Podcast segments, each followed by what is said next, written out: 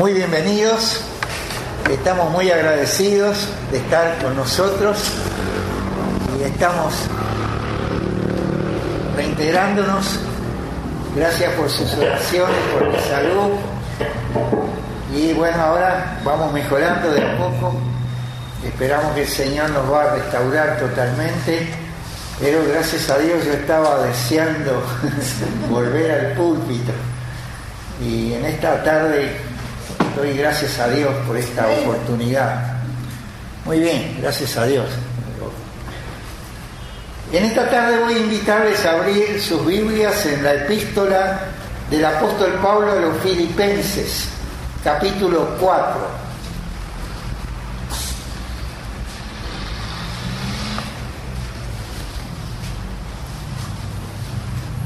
Filipenses capítulo 4.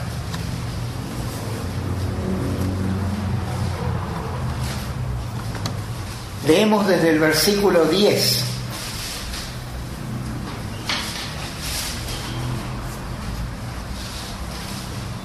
Y dice así en la palabra de Dios, en gran manera me gocé en el Señor de que ya al fin habéis revivido vuestro cuidado de mí, de lo cual también estabais solícitos, pero os faltaba la oportunidad.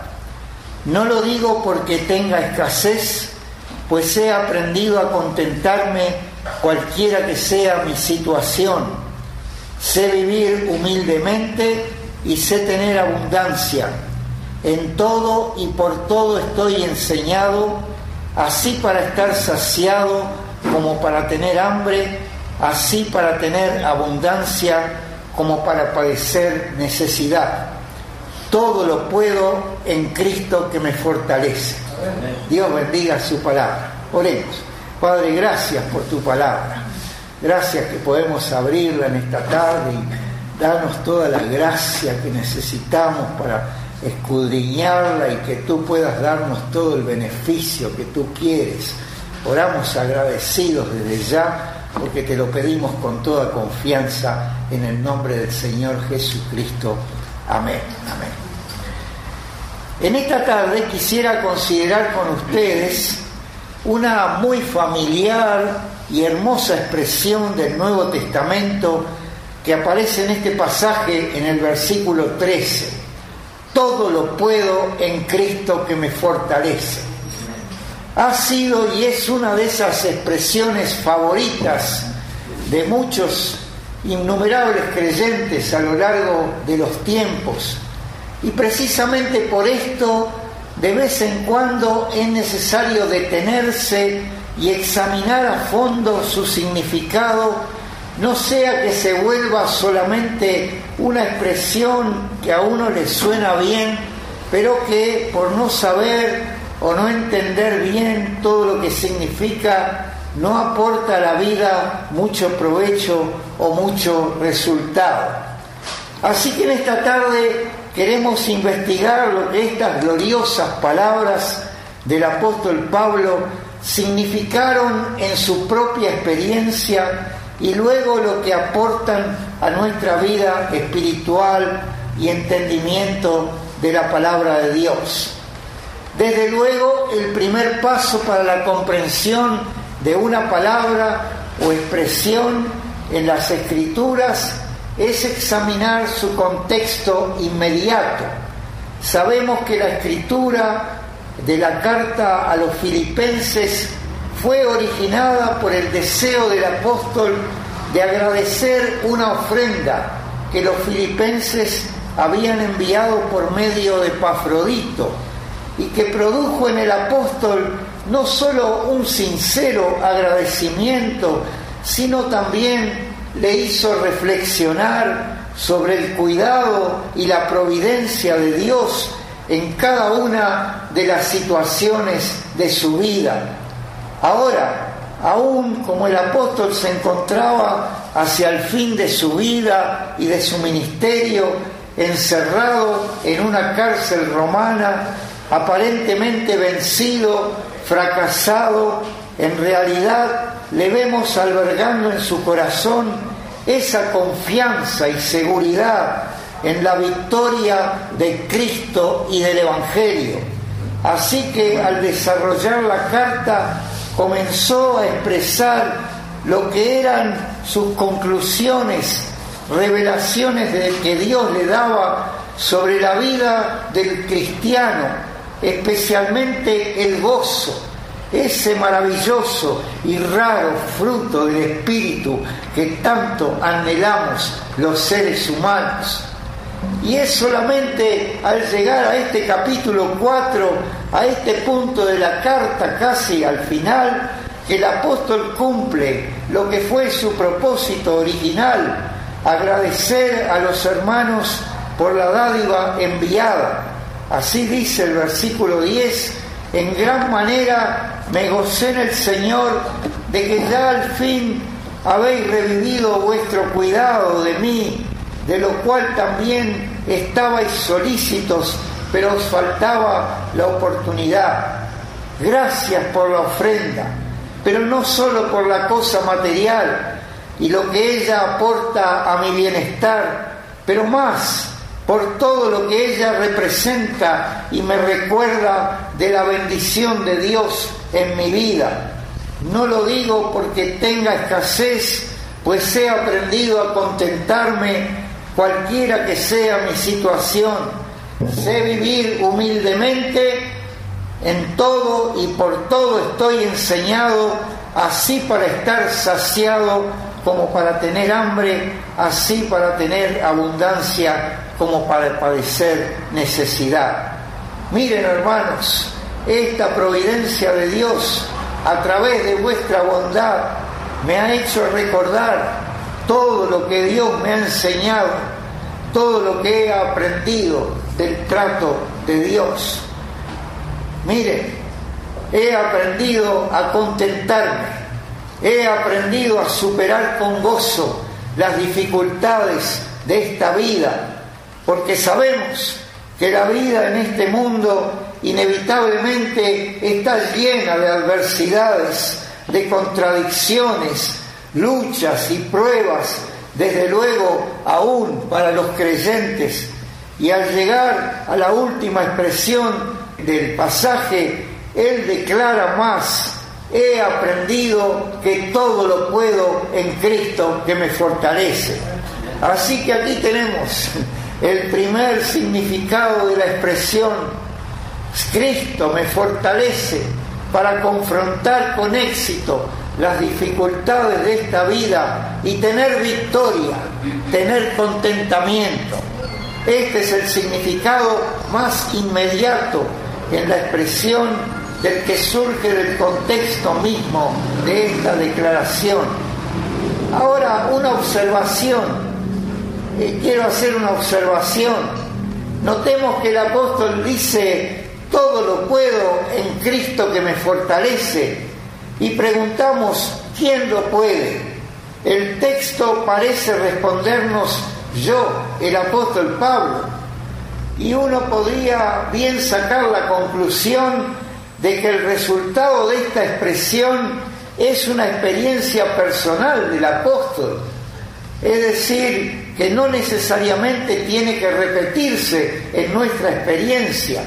Uno podría pensar desde luego que solo al apóstol Pablo, nada menos que este gran hombre de Dios, él pudo decir, todo lo puedo en Cristo que me fortalece. Pero como vamos a ver en el curso de este mensaje, no es así. Esta expresión no es una mera descripción de una experiencia personal, subjetiva, no. Se trata en realidad de una declaración doctrinal. Es que el apóstol Pablo, inspirado por el Espíritu Santo, está expresando una verdad, una verdad doctrinal del Evangelio, que, del Evangelio de Cristo, que aplica por igual a todo creyente y que a él le fue dado el privilegio de vivirla para luego volcarla como una revelación del Espíritu en la palabra de Dios. Por eso ahora nos extendemos a descubrir el significado de la expresión en el contexto de la epístola toda.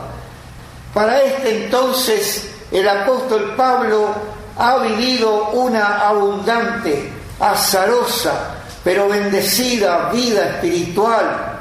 Ha batallado arduamente, ha peleado la buena batalla, como él la llama en segunda de Timoteo 4:7. He peleado la buena batalla, he acabado la carrera, he guardado la fe. Y como uno de los resultados, él ha descubierto o ha llegado a esta conclusión todo lo puedo en Cristo que me fortalece. Y en las diferentes circunstancias de la vida ha probado lo que significa este todo, qué significa este poder y dónde radica o dónde se origina este sorprendente resultado que trae el Evangelio a la vida de los creyentes. Poder, poder, comprobar que efectivamente todo lo puedo en Cristo que me fortalece. ¿Y qué cosas podemos? ¿Qué significa en términos de resultados? ¿Cómo se opera este poder en la vida de un creyente? Cuando el apóstol Pablo llega a la manifestación de este versículo 4.13, yo diría que es como una explosión es la expresión de todo lo que él ha venido acumulando en su alma durante el desarrollo de la carta. No sé si deliberadamente o no, en el curso de la carta él ha recordado varias importantísimas cosas sobre las que él descubrió que como creyente tenía verdaderamente poder, tuvo y tenía verdaderamente poder.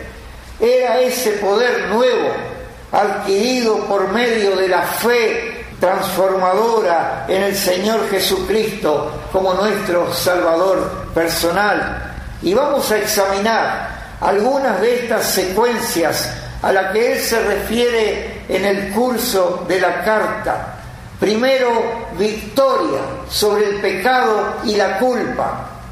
En el curso de la carta, el apóstol recuerda algunas secuencias de su niñez y de su juventud, con ellas las experiencias religiosas que le tocó vivir en ese intento del ser humano de agradar a Dios con sus buenas obras con la supuesta perfecta obediencia a la ley de Dios.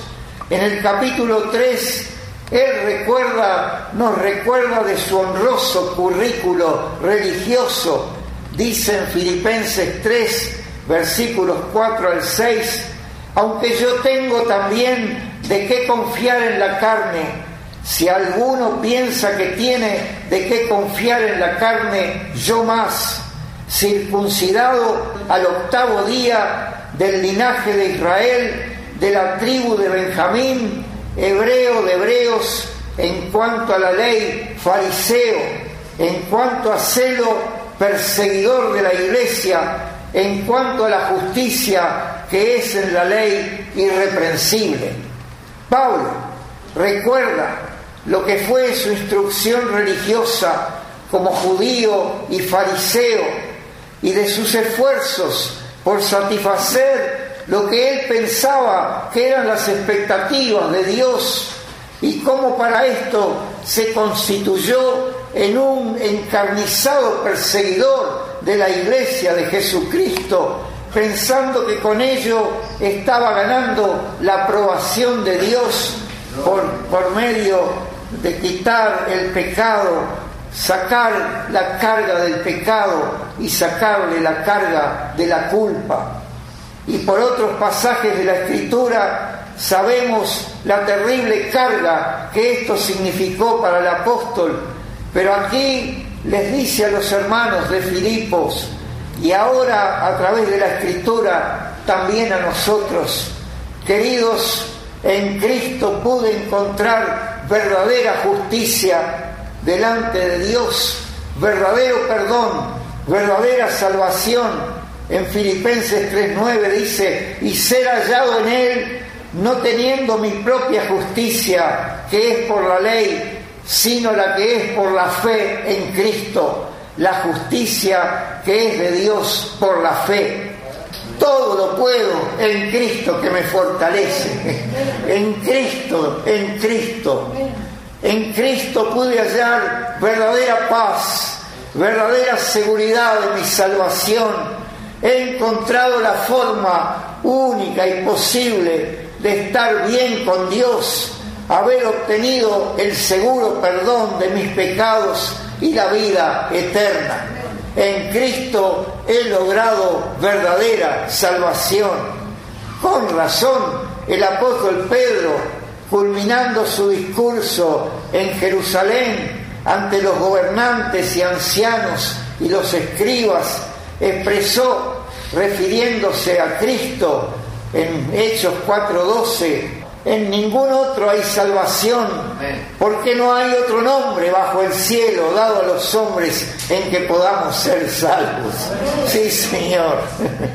Seguridad, victoria en el desaliento. Luego, inmediatamente, después de su salvación en el camino a Damasco, sabemos que él ahora, el ahora apóstol Pablo, comenzó a servir a Dios en la extensión y propagación del Evangelio y que fueron muchos los sufrimientos que el apóstol tuvo que experimentar durante su extenso ministerio. Pero ahora lo que especialmente pesaba en su corazón era lo que él mismo llama en 2 de Corintios 11:28 la preocupación por todas las iglesias y naturalmente por los creyentes que la componían.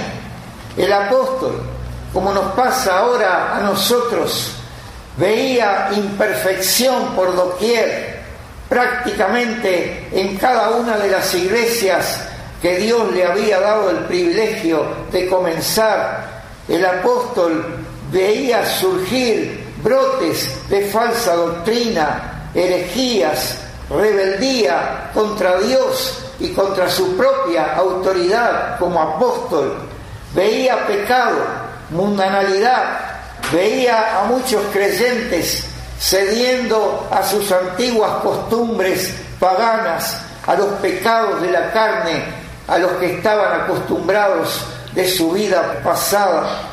Veía las discusiones, las luchas entre los hermanos, procurando demostrar quién tenía más sabiduría y mejores soluciones para los conflictos espirituales. Era en verdad para desalentarse, pero el apóstol comprobó otra vez que en medio de toda esta tribulación, tantos sufrimientos por predicar el Evangelio, todo lo puedo en Cristo que me fortalece.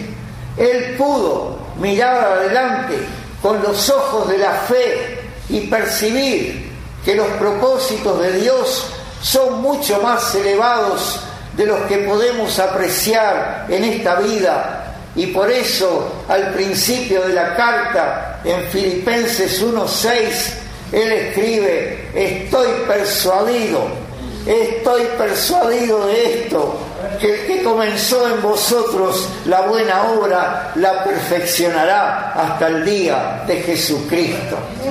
Dios no ha terminado, ni mucho menos, la buena obra que comenzó en cada uno de nosotros creyentes. Hay esperanza, tenemos que seguir adelante. Es Dios quien va a perfeccionarnos. Todavía luchamos, Luchamos con nuestra naturaleza pecadora, como expresa el mismo apóstol en Gálatas 5:17, porque el deseo de la carne es contra el espíritu y el del espíritu es contra la carne, y estos se oponen entre sí para que no hagáis lo que quisieres. Pero mientras estamos en este mundo, en la imperfección de nuestros pecados, el cristiano tiene poder, tiene poder para vencer la tentación, el desánimo, la impaciencia, la aparente falta de culminación en este mundo de todas sus expectativas. El cristiano puede expresar confiadamente, todo lo puedo en Cristo que me fortalece, sabiendo que Dios está obrando poderosamente en nuestras vidas justamente para esto, para perfeccionarnos, como Él dice, para el día de Jesucristo cuando el Señor venga nuevamente a este mundo a recoger a su iglesia y llevarla consigo, o cada uno de nosotros partamos de este mundo a la presencia del Señor. Y este era un poderoso consuelo para el apóstol en cadenas. No solo esto, pero hay otras razones para explicar la expresión que estamos estudiando todo lo puedo en Cristo que me fortalece.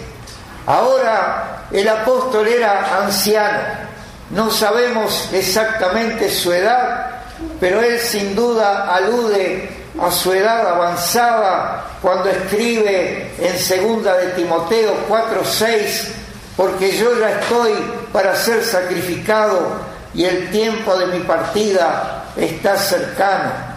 Pero no era que el apóstol se sintiera abatido por la edad. Unos pocos años atrás, tal vez desde Corinto, en su tercer viaje a esta ciudad, como expresa segunda de Corintios 13.1, el apóstol escribió la epístola a los romanos. Y saben, expresándole allí su deseo de ir a Roma y visitarles. Y más, pensaba pasar de ellos y seguir hasta España. El apóstol no estaba preocupado por lo que era su vejez, pero luego fue a Jerusalén, le tomaron prisionero, intentaron enjuiciarle, pero él como ciudadano romano apeló para ser juzgado por el César y luego sabemos cómo vino a parar a Roma en situación muy diferente de lo que él había imaginado. Lo hizo como un prisionero. Y aquí está, en su primer o segundo encarcelamiento, cuando escribe esta carta a los filipenses. El apóstol Pablo está en la cárcel, en una cárcel romana, aparentemente derrotado, aparentemente impedido de predicar el Evangelio por lo menos así parecía de afuera. Pero miren, al escribir la carta a los filipenses, él expresa en 1, 12 y siguientes, quiero que sepáis, hermanos, que las cosas que me han sucedido han redundado más bien para el progreso del Evangelio, de tal manera que mis prisiones se han hecho patentes en Cristo en todo el pretorio y a todos los demás. Y la mayoría de los hermanos, cobrando ánimo en el Señor con mis prisiones, se atreven mucho más a hablar la palabra sin temor. Yo puedo ver esto porque el Señor me ha dado el poder de ver y entender las circunstancias adversas de este mundo como Él las ve, tal como Dios las usó para llevar a cabo sus planes eternos y no dejarme abatir por ellas, sabiendo que Dios tiene propósito, aún para aquellas cosas que nos parecen tan negativas, tan contradictorias al progreso de nuestra vida y de nuestro ministerio. ¿Saben por qué? Porque todo lo puedo en Cristo que me fortalece. En otras palabras, muchas cosas hay que el apóstol sin duda tenía en su corazón cuando escribió esta expresión, aspectos de su vida espiritual, pudo comprobar el poder que los creyentes tenemos en Cristo y que le hicieron expresar esta gloriosa expresión. Pero esta me parece especialmente importante, esta razón. Sin duda, no hay contradicción más tremenda, más frustrante, más incomprensible para el ser humano que la muerte. La muerte siempre significa una tragedia, Primero para la persona que la experimenta, luego para las personas que le rodean y sufren con él o con ella. En esto, sin duda, todas las muertes son iguales, siempre son una gran pérdida. Pero he aquí el apóstol Pablo, probablemente el cristiano más insigne que ha vivido en esta dispensación de la gracia y en la historia de la iglesia, un hombre brillante prácticamente en todos los sentidos, pero especialmente en el espiritual, y pensando en la inminencia de su partida, el apóstol bien podría pensar, pero qué desgracia, ahora que soy maduro, ahora que tengo tanta experiencia, ahora que podía ayudar tanto a los creyentes y a las iglesias, ahora que estoy en mis mejores años, con las mayores posibilidades, justo ahora me voy a morir. Bien podía pensar de esta forma y uno pensaría que tenía razón, tenía razón para quebrantarse, rebelarse contra el destino tan adverso y llenarse de odio contra sus opresores romanos. Pero no, Pablo había adquirido el poder de rendir completamente su vida al Señor y lo había puesto en práctica. Y ahora, en medio de la opresión, de la evidencia de su muerte, puede expresar gloriosamente en Filipenses 1:21, para mí el vivir es Cristo y el morir es ganancia. ya, ya he consagrado toda mi vida al Señor prácticamente desde aquel glorioso momento en que me convertí. Y ahora puedo comprobar, no sin cierta sorpresa, pero con mucho gozo, que todo lo puedo en Cristo que me fortalece. Él me ha dado el poder de rendir mi vida al Señor e interpretar la muerte no más como una tragedia, no más como una derrota, sino como una gran victoria, porque la muerte me permitirá llegar a los pies de mi amado Señor. Sí, querido apóstol Pablo, sí, querido apóstol Pablo, todo lo puedo en Cristo que me fortalece. Dios bendiga su palabra. Gracias. Gracias, Señor. Gracias que me permitiste predicar en esta tarde.